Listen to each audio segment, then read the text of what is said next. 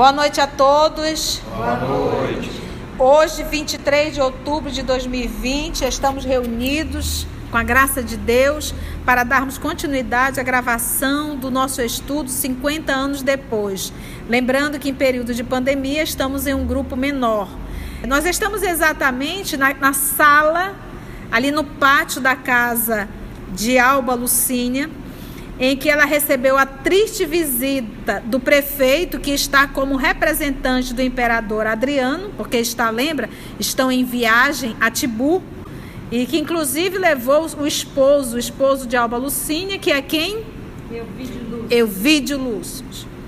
E o prefeito, tendo essa paixão avassaladora por Alba Lucínia, está aproveitando a ausência do seu esposo e a, essa última visita, essa visita, por sinal, ele foi muito imprudente, declarando o seu amor em alto e bom tom. A Téria, que é aquela criatura que está aí dentro, dentro da casa, amando de Cláudia Sabina, ouvindo tudo. E a menina Célia chegou e percebeu, além de ter ouvido as declarações absurdas do então prefeito, também percebeu a, a malícia ouvindo ali no caso da Atéria. Então ela abordou a Téria procurando saber o que, que ela estava fazendo. A Téria disfarçou, disse que estava ali colocando as flores. A menina disse assim: então deixa que eu arrumo as flores e pode partir. E a menina Célia ouviu as declarações e ficou aterrorizada em relação à mãe. Poxa. E a Téria não só fingiu, como ela insinuou que os dois se estimavam muito. Se estimavam muito. Só que como a maldade não habitava o coração de Célia, Célia não conseguia identificar a malícia da Téria nesse momento. Então a Téria saiu, ela não ficou ouvindo, ela também saiu, mas saiu com essas dúvidas no coração. Poxa, a mamãe, a ausência do papai, ela ter essa atitude, mas ao mesmo tempo ela foi orando e pedindo força a Deus e disse assim: se minha mãe estiver fazendo realmente isso, eu devo compreendê-la como cristã. Então ela conseguiu ressignificar aquela situação tão dolorosa e sair da posição de crítica em relação à sua mãe. Nisso ela pôde ficar em paz e dormir. Olha só como a misericórdia divina nos conduz para que a gente não, não, nesse momento não venha através do pensamento nos ligar com espíritos da sombra e a um verdadeiro inferno. Então muda o campo mental rapidamente. Então vamos ver, Lólio Úrbico falou tudo que deu na cabeça e agora é a vez de Alba Lucínia responder. Então olha só, vou voltar aqui. Agasalhando essas disposições, seu espírito carinhoso sentiu-se confortado, Cecélia, relembrando os preciosos ensinamentos de Jesus. No entanto, a esposa de Elvídio, sem que a filha chegasse a ouvir-lhe as palavras, indignadas, depois de longa pausa, revidara com energia: Senhor, tenho tolerado sempre os vossos insultos com resignação e caridade, não somente pelos laços que vos ligam ao meu Pai, como pela expressão de cordialidade entre vós e o meu esposo. Mas a paciência também tem seus limites. Onde a vossa dignidade de patrício adquiriu tão baixo nível, inconcebível nos mais vis malfeitores de Esquilino, lá no ambiente provinciano, Nunca supus que em Roma os homens do governo se valessem de suas prerrogativas para humilhar mulheres indefesas com a hediondez de paixões inconfessáveis. Lembrando que o, a, a, o esquilino era onde estavam só os pobres mais pobres. Não vos envergonhais da vossa conduta, tentando nodoar a reputação de uma casa honesta e de uma mulher que se honra em cultivar as mais elevadas virtudes domésticas? Em que condições tentais esse crime inaudito? Vossas incríveis declarações, na ausência do meu marido, valem por vergonhosa traição e a mais torpe das covardias. Atentai bem para o vosso procedimento inacreditável As portas acolhedoras dessa casa, que se abriram constantemente para vos receber como amigo, estão abertas para vos expulsar como um monstro. De faces incendi incendidas, ou seja, muito vermelha, Alba Lucínia manifestava o seu ânimo resoluto em tão angustiadas circunstâncias. Indignada, apontava a porta ao conquistador, convidando-o a retirar-se. Senhora, é assim que se recebe uma afeição sincera? Resmungou Lólio Úbico em voz surda. Não conheço o código da prevaricação e nunca pude compreender a amizade pelo caminho da injúria. Esclareceu a nobre senhora com o heroísmo da sua energia feminina. Ouvindo-a e percebendo-lhe a virtude indomável, o prefeito dos pretorianos abriu a porta para retirar-se, exclamando colérico: Há de ouvir-me com mais benevolência noutra ocasião. Tenho paciência inesgotável. Hum.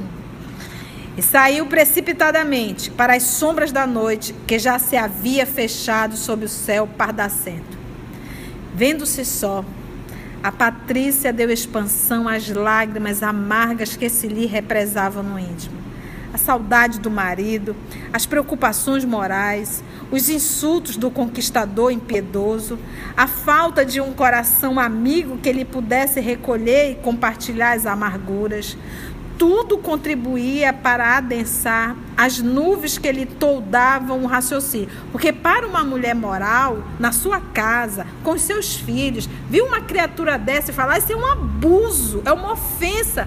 Você se sente invadida nos seus princípios, porque a posição de uma mulher, mãe, casada, dentro do seu lar, é uma posição de respeito, que as pessoas têm que chegar e respeitar. E a criatura invade o seu lar e fala daquela forma vil, é um tapão no pé da orelha. E era um homem poderoso, por isso que ela chora, porque não foi fácil para ela falar tudo isso. Vendo-se só, a Patrícia deu expansão às lágrimas amargas que se lhe represavam no íntimo.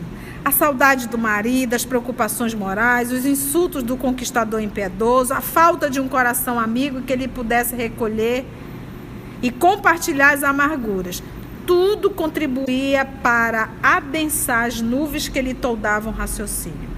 Inutilmente buscou a filha consolá-la em suas angustiosas inquietações. Três dias passaram amargurados e tristes. Célia podia apenas avaliar a angústia materna, mas não conseguia estabelecer a causa dos seus pesares. Sentindo-se ainda atormentada e confusa, com as declarações do prefeito, abstraindo-se, no entanto, de qualquer pensamento que pudesse diminuir a dignidade materna. Buscou esquecer o assunto, multiplicando os testemunhos carinhosos. Olha a atitude de uma alma nobre. Foge das críticas de alimentar aquele pensamento e continua fazendo o papel dela de filha, que é honrar a mãe. Alba Lucínio, a seu turno, Ponderava com amargura a nefasta influência que Lólio Úrbico e sua mulher exerciam nos destinos de sua família, porque era Lólio assediando Alba e nós tínhamos Cláudia assediando Euvídio. Rogando com fervor aos deuses lares compaixão e misericórdia. A situação prosseguia com as mesmas características dolorosas, quando um dia o velho servo Belisário, pessoa da confiança de Quinéio Lúcio e de seus familiares, veio avisar que o estado de saúde do ancião se agravava. Inesperadamente, Márcia lhes dava ciência do fato. Márcia é quem? Filha do Quinélio Quinéio, irmã de Elvídio, tia de Célia. Márcia lhe dava ciência do fato, esperando fosse ao Aventino com a urgência possível. Dentro de uma hora, a liteira de Elvídio estava a caminho. Em pouco tempo, Célia e sua mãe defrontavam o bondoso velhinho, que as recebeu com um largo sorriso, não obstante o visível abatimento orgânico A cabeça encanecida, né, branca, repousava nos travesseiros, de onde não se podia mais erguer. Mas as mãos enrugadas e alvas acariciavam a nora e a neta com inexcedível ternura.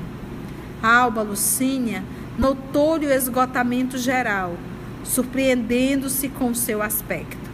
A fulguração estranha dos olhos dava ensejo às mais tristes perspectivas. As primeiras perguntas respondeu o enfermo com serenidade e lucidez. Nada houve que justificasse tantos temores de Márcia. Acredito que amanhã mesmo terei recuperado o ritmo normal da vida. O médico já veio e providenciou o necessário e oportuno. E, notando o profundo abatimento da esposa de Elvídio, acrescentou: Que é isso, minha filha? Vens atender a um doente, mais enferma e abatida que ele próprio? Tua fraqueza dá-me cuidados. Tem os olhos fundos e as faces descoradas e tristes. A esse tempo, percebendo que o avô desejava dirigir-se mais particularmente à sua mãe, Célia retirou-se para junto de Márcia, que lhe confiava as suas apreensões sobre o estado de saúde do venerável ancião. Alba Lucínia, sentando-se à beira do leito, beijou a destra do enfermo com amor e enternecimento. Queria desculpar-se da impressão que ele causara pretextar uma enxaqueca ou alegar outro motivo banal com que pudesse justificar o seu abatimento. Mas soberana tristeza apoderara-se do seu espírito. Além de todos os pesares, algo lhe segredava ao coração que o velho sogro, amado como um pai, estava a partir para as névoas do túmulo. Diante dessa dolorosa perspectiva, seus olhos o contemplavam com a ternura piedosa do seu coração feminino. Em vão procurou um pretexto no íntimo para não incomodá-lo com as suas realidades amargas e, todavia, o olhar estranho e fulgurante de Quinéio Lúcius parecia sondar a verdade em si mesmo. Calar-te, filha, murmurou ele depois de esperar por minutos a resposta às carinhosas interpelações. Alguém chegou a ferir-te o coração afetuoso e desvelado? Teu silêncio dá-me a entender uma dor moral muito grande. Sentindo que o enfermo lhe identificara o angustioso estado da alma, Alba Lucínia deixou rolar uma lágrima, filha do seu coração dilacerado. Você lembra, ela tem alguma amiga para confessar suas dores? Não. Quem de nós não precisamos? Quem de nós chega uma hora que a gente precisa de alguém a quem a gente possa confiar e conversar? Isso é tão raro aqui na Terra. E ela, ele no leito de morte, o seu sogro, a dor ali sufocando. Vamos ver. Meu pai, não vos preocupeis comigo, nem vos assuste essa lágrima. Sinto-me presa dos mais estranhos e torturantes pensamentos. A ausência de Elvídio, os problemas do lar e agora a vossa saúde abalada constituem para mim um complexo de pensamentos amargos e indefiníveis. Mas os deuses hão de apiedar-se de nossa situação protegendo o vídeo e restituindo-vos a saúde preciosa. Sim, filha, mas não é só isso o que te acabrunha. Retrucou Quinéio Lúcius com seu olhar sereno e percussiente. Outras mágoas te constringem o coração. Há muito venho meditando no contraste da vida que levavas na província, com a que experimentas aqui no precipício das nossas convenções sociais. Teu espírito sensível, por certo, vem ferindo-se nos espinhos das estradas ásperas dos nossos tempos de decadência e contrastes dolorosos. E, como se a sua análise sondasse mais fundo, acrescentou: sinto ainda que determinadas pessoas do nosso círculo social hão dilacerado teu coração profundamente. Não é verdade? Esse, esse rapaz é médio, né? Ele vai exatamente na dor, fixando-lhe os olhos calmos e luminosos, cuja transparência não admitia subterfúgios. A esposa de Elvídio replicou com um suspiro de angústia: Sim, meu pai, não vos iludis. Contudo, espero que confieis em mim, pois dentro da grandeza dos nossos códigos familiares, saberei cumprir os deveres de esposa e mãe acima de quaisquer circunstâncias. O venerável Patrício meditou longamente como se buscasse, no íntimo, uma solução para consolo da nora, sempre considerada como filha extremosa e digna. Em seguida, como se houvera escutado as vozes silenciosas do próprio coração, acrescentou: Já ouvistes dizer que temos várias vidas terrenas? Como, meu pai? Não compreendo. Sim, alguns filósofos mais antigos nos deixaram no mundo essas verdades consoladoras. Lutei contra elas desde os estudos da mocidade, fiel às nossas tradições mais respeitáveis. Contudo, a velhice e a enfermidade possuem também as suas grandes virtudes. As experiências humanas ensinaram-me que precisamos de várias existências para aprender a nos purificarmos. Agora que me encontro no limiar do sepulcro, as mais profundas meditações me visitam a mente. A questão das vidas sucessivas aclarou-se com toda a beleza de suas prodigiosas consequências. A velhice faz-me sentir que o espírito não se modifica tão só com as lições ou com as lutas de um século. E a enfermidade me fez reconhecer no corpo uma vestimenta pobre que se desfaz com o tempo. Viveremos além túmulo com as nossas impressões mais vivas e mais sinceras e retornaremos à Terra para continuar as mesmas experiências em favor de nossa evolução espiritual. Percebendo que a Nora lhe ouvia a palavra filosófica, tomada de profunda surpresa, o venerando ancião acentuou: Estas considerações, filha, vêm-me do íntimo para esclarecer-te que, apesar da decrepitude portadora da morte, tem o espírito vivaz e repleto das mesmas disposições e esperanças. Sem a certeza da imortalidade, a vida terrestre seria uma comédia estúpida e dolorosa. Mas eu sei que além do túmulo, outra vida floresce e novas possibilidades felicitarão o nosso ser. Por essa razão, vibro com as tuas dores de agora, crendo, porém, que no futuro a providência divina nos concederá novas experiências e caminhos novos. Os que hoje nos odeiam ou nos perseguem poderão ser convertidos ao bem com o nosso amor desvelado e compassivo. Quem sabe, após esta vida, poderemos voltar resgatando os nossos corações para o céu e auxiliando a redenção dos inimigos. Tenhamos fé, piedade e esperança considerando que o tempo deve ser para nós um patrimônio divino.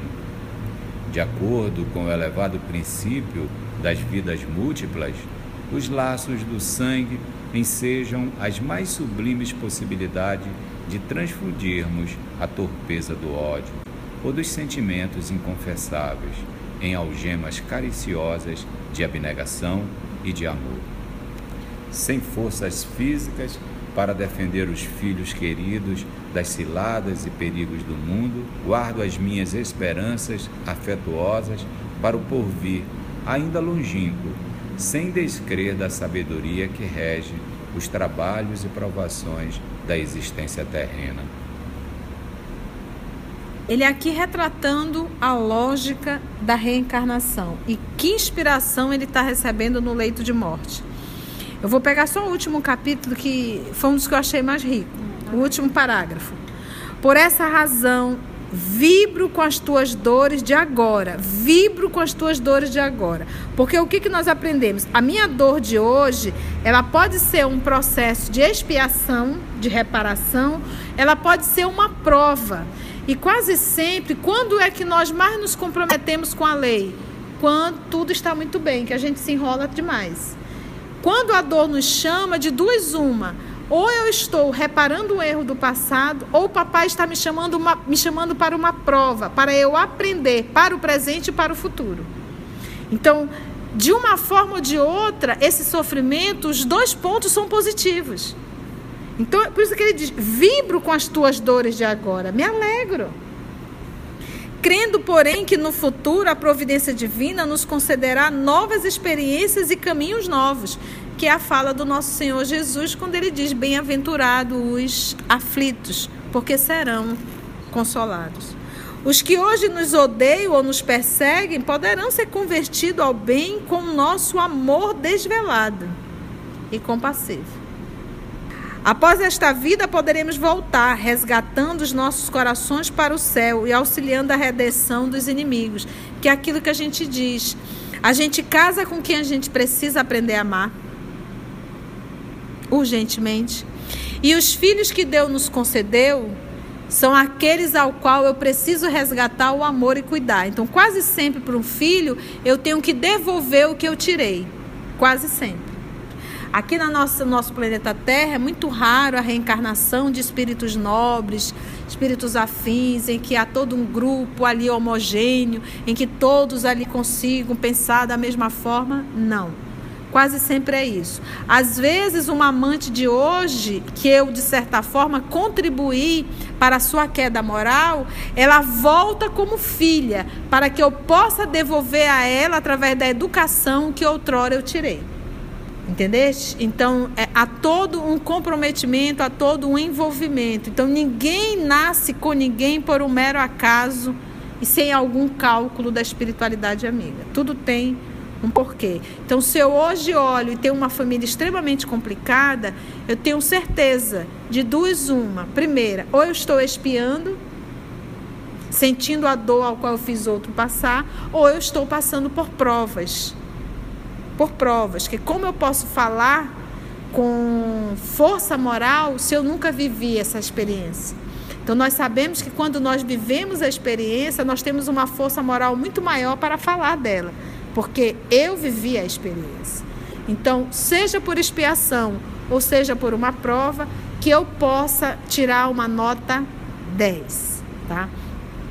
Não existe ex-filho. Existe ex-marido, ex-esposa, ex-sogra, ex-sogro, mas ex-pai, ex-mãe, ex-filho não existe. Essa é uma ligação para séculos e às vezes até para a eternidade, porque são vínculos muito fortes que vão se formando. E é esse o caminho que nós temos que seguir. Então, eu acho que no dia que nós entendermos que as pessoas que nós temos dentro de casa são espíritos em processo de evolução e que não existe santo em absoluto, porque se fosse seria notícia mundial, são espíritos que precisam ser conduzidos e que a responsabilidade é nossa. Então, ou seja, eu não tenho que me preocupar com o que eu fiz no passado, porque eu não tenho que mexer no passado. Mas eu sei qual é a minha posição hoje de mãe e de pai. E é essa que eu tenho que assumir, é essa que eu tenho que cumprir. Eu acredito que nós saímos, nós demos um pulo, aqui é opinião pessoal, pode é uma opinião pessoal, mas nós saímos de um pulo muito grande no processo da educação, um pulo e um pulo muito mal, porque nós saímos da educação ao qual nós éramos limitados, constrangidos e era pela ação do medo, mas que nós respeitávamos, e saímos de repente nós na condição de pais e mães que vivemos essa opressão nesse processo da educação e saímos para o lado de uma liberdade, uma libertinagem muito grande. Então, hoje não se diz senhor pai, senhora mãe, não, hoje benção ninguém mais pede, hoje não tem mais respeito, as meninas falam para a mãe como se estivesse falando com uma coleguinha da escola. A gente vê pais sem o mínimo respeito, também não se dando o respeito. Então, deve existir sim a hierarquia Deve-se existir sim a posição de respeito e é aquilo que eu digo: eu não sou tua colega, eu sou tua mãe. Eu não sou teu colega, então eu não vim para ser o teu coleguinha. Eu vim para ser tua mãe. Eu vou ser cobrada dessa posição que Deus me confiou.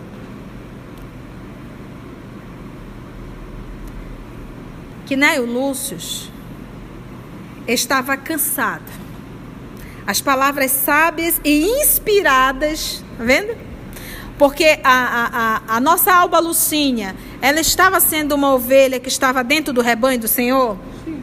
Ainda há pouco nós estudamos que toda, toda ovelha que se submete e que está ali fiel ao rebanho do Senhor, nunca falta a ela auxílio. E nesse momento a espiritualidade usou quem? Quinéio Lúcio. E é isso que nós temos que entender. Quando nós estamos passando por dores, e essas dores, mas que nós estamos nos esforçando no caminho do bem, vamos estar atento, porque Deus ajuda. Ele não se materializa, ele materializa o auxílio. Através de um livro, através de uma mensagem, através de um estudo, através de um amigo, ele usa os recursos com os próprios filhos. Mas a gente nunca está abandonado. Quinéio Lúcio estava cansado, as palavras sábias e inspiradas saíam-lhe da garganta com dificuldade indefinível. Além disso, Alba Lucínia não lhe compreendeu as exortações carinhosas e transcendentes. Atribuiu-as intimamente a possíveis alterações mentais decorrentes do seu estado físico. Mostrando-se mais forte em face das próprias amarguras, fez sentir ao ancião que ao seu estado requeria repouso e deveria abster-se de esforços prolongados e inadequados ao momento. Que assim, a ajuda vem, mas a Alba Lucínia não tem lastro. Ela não tem lastro de coisa, porque tudo ela se abate. Ela, ela é, é como diz nosso Senhor, vinde a mim, vós que estáis aflitos e fatigados, e eu lhes aliviarei. Ela não tem para onde ir. Ela acredita nos deuses, então tudo abate ela. Ela não tem um ânimo firme, como a Célia, a, a Célia se mostra no ânimo firme, né? Ela pode ver que ela, ela, ela envereda logo para depressão. Ela vai logo deprimindo. É, e é aquilo que até hoje, né? Você tem uma religião, mas você não tem uma religiosidade. Então, a, a, quando é que eu sei, tia? Quando nós temos uma religiosidade? Quando a dor, a prova ou a expiação bate em tua porta e você não se desespera. Você mantém a fé firme e confiante. Então, isso é a espiritualidade em ti. O sábio Patrício percebeu a incompreensão da nora, esboçando um sorriso carinhoso e resignado. Dizer, poxa, Conceição, por que, a espiritualidade inspirou isso aqui né? se ela não entendeu nada? Ela não entendeu hoje. Mas isso ficou gravado. Na hora necessária, isso vai ser acessado. O sábio Patrício percebeu a incompreensão da nora, esboçando um sorriso. Daí a momentos, a esposa de Ovídio confiava aos de casa as suas impressões relativamente ao estado mental do enfermo, o que, conforme esclarecera Márcia, não era surpresa, desde que o generoso velhinho manifestara as suas simpatias pelas doutrinas cristãs. Somente Célia compreendeu a situação, correndo a consolá-lo, com a sua ternura imensa. Abraçou-se ao avô enquanto ele lhe advertiu: Sei por que assim me beijas e abraças. É pena que todos os nossos não possam compreender os princípios que nos esclarecem e consolam o coração. Aos outros, não deverei falar com a franqueza com que permutamos nossos pensamentos.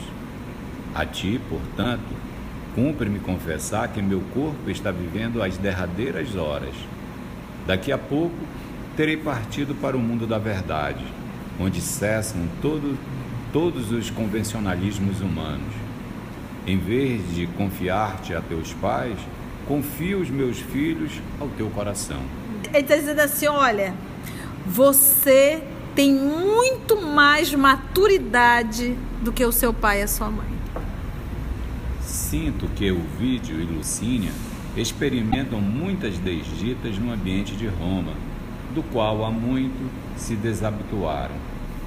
Sacrifica-te por eles, filhinha. Se sobrevierem situações difíceis, ama-os ainda mais.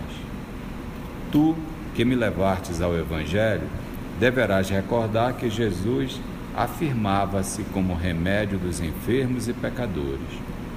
Sua palavra misericordiosa não vinha para os sãos, mas para os doentes, e as mãos para salvar as ovelhas tresmalhadas do seu aprisco divino. Não temas a renúncia ou sacrifício de todos os bens do mundo. A dor é o preço sagrado de nossa redenção. Se Deus apiedar-se de minha se Deus apiedar-se de minha indigência espiritual, virei do mistério do túmulo para te fortalecer com meu amor, se tanto for preciso. Nós estamos em que ano, Mita? 133. E aqui ele fala das citações, quando ele diz assim, ó. Deverás recordar que Jesus afirmava-se como remédio dos enfermos e pecadores suas palavras misericordiosas não vinham para os sãos, mas para os doentes, e as mãos para salvar as ovelhas tresmalhadas do seu aprisco divino. Isso são anotações. Anote aí você que está acompanhando em casa e aqui. Marcos capítulo 2, versículo 17. Essas anotações é bom você ler. Está também em Mateus capítulo 9, versículo 12. Está também em Lucas, no capítulo 5, versículo 31. Enquanto a neta lhe ouvia a palavra altamente emocionada, mas serena em sua fé, o venerando Patrício continuava depois de longa pausa. Gente, olha, altamente emocionada. A dor está, mas tem um conselho, serena, o consolo, serena em sua fé. Então, ela é cristã e ela tem a espiritualidade dentro dela ter espiritualidade não quer dizer que eu não vá sentir a emoção, mas quer dizer que eu não sou conduzida pela emoção. Não dá passagem para o descontrole. Em nenhum momento você vê ela fazendo isso. Enquanto a neta então lhe ouvia a palavra, altamente emocionada, mas serena em sua fé, o venerando Patrício continuava depois de longa pausa. Desde ontem, sinto que vou penetrando em uma vida nova e diferente. Ouço vozes que me chamam ao longe, e seres luminosos e imperceptíveis para os outros me cercam o leito desolados. Presinto que o corpo não tardará a cair na agonia, mas antes disso, quero dizer-te que estarás sempre no coração do avôzinho, seja onde e como for. Porque nós sabemos que no processo da desencarnação, quando você vai visitar alguém e essa pessoa diz assim: Olha, eu estou vendo o papai, eu estou vendo a mamãe, esse povo todo já desencarnou. Isso é sinal de desencarnação, está bem próxima. Por quê? Porque os laços vão se afrouxando. Eu sempre me recordo que eu fui aplicar um passe num senhorzinho e a família estava dentro. E quando eu estava aplicando o passe, aplico de olhos abertos, eu percebi que ele abriu os olhos e arregalou os olhos. Eu só comigo, o senhor não vai me desencarnar agora. Agora não, isso não vai ficar bem para mim. e aí ele gritou: Mamãe, mamãe. Ele, um homem de quase 90 anos, 80 e poucos anos, ele vendo a sua mãe. Ele viu a mãe dele. Na hora do passe, ele viu a mãe dele, ele chorava convulsivamente, ele já ali no leito de morte. A mãezinha veio recebê-lo. Dois dias depois, acho que no dia seguinte ou dois dias depois, ele desencarnou. Mas não foi na hora, né, gente? porque o passe auxilia muito no processo do desenlace, facilita, ajuda. Então a gente percebe esse processo, no processo da desencarnação, a pessoa passa a enxergar os entes queridos, ou não. Eu me recordo, por exemplo, da minha avó materna, que não teve uma vida tão cristã assim, né? teve algumas atitudes equivocadas, ela no leito de morte, ela, ela, ela via espíritos perversos. Ela dizia: sai daqui, sai daqui, vocês estão me maltratando. Era muito doloroso ver o processo da desencarnação dela. E eu me recordo que eu ainda muito jovem, mas já ali entrando no movimento espírita, sem muita informação, disse, ah, eu vou rezar pela vovó. Achava aquilo tão terrível.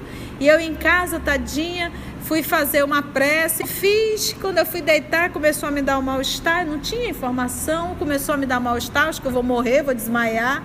Chamei meu irmão, fomos para o pronto-socorro. Ao caminho do pronto-socorro, aquilo foi passando tudo. Cheguei lá, olhei para o médico, não sabia mais nem dizer o que, que eu tinha. Aí faz aquelas baterias de exame básico, tá tudo normal, fica observação, voltei para casa.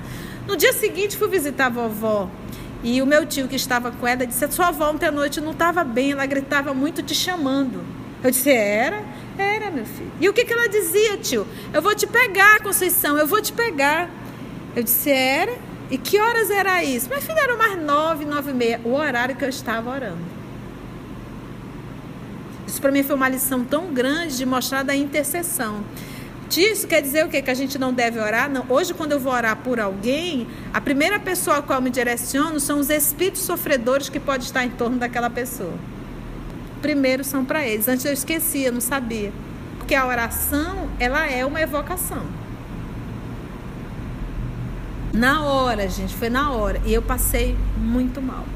Hoje em dia a gente já eleva o pensamento a Deus, solicitando assistência para esses espíritos. Então, no processo da desencarnação já é o encontro com a realidade ao qual nós plantamos uma vida inteira. Então, assim nós finalizamos com a graça de Deus mais um mais um estudo da obra 50 anos depois e cenas do próximo capítulo. Então, a próxima semana nós vamos dar continuidade à leitura e ao estudo desse processo de desenlace do nosso, do nosso querido Quinéio Lúcio. Vamos fazer a nossa prece de encerramento e vou ver a nossa querida amiga Carla para orar. Amado Jesus, mais uma vez te agradecemos a oportunidade, essa graça infinita de nos encontrarmos para estudar um pouco das tuas ideias, da tua luz. Ajuda-nos também a perceber as realidades para além desta vida material, sabendo do teu amparo, sabendo que nos equívocos não estamos sozinhos e que a tua presença é uma constante até o fim. Que não nos esqueçamos disso e na hora da tempestade saibamos te chamar também para aliviar a tempestade, acalmar as águas e ficar conosco mais um pouco. Que assim seja.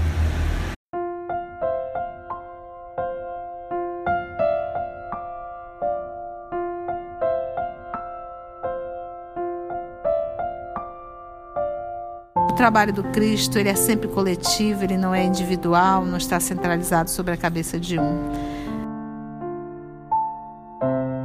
Somos o EOS, esse grupo que Jesus foi construindo ao longo dos anos. E estamos nós aqui estudando e tendo a alegria de poder compartilhar com todos vocês.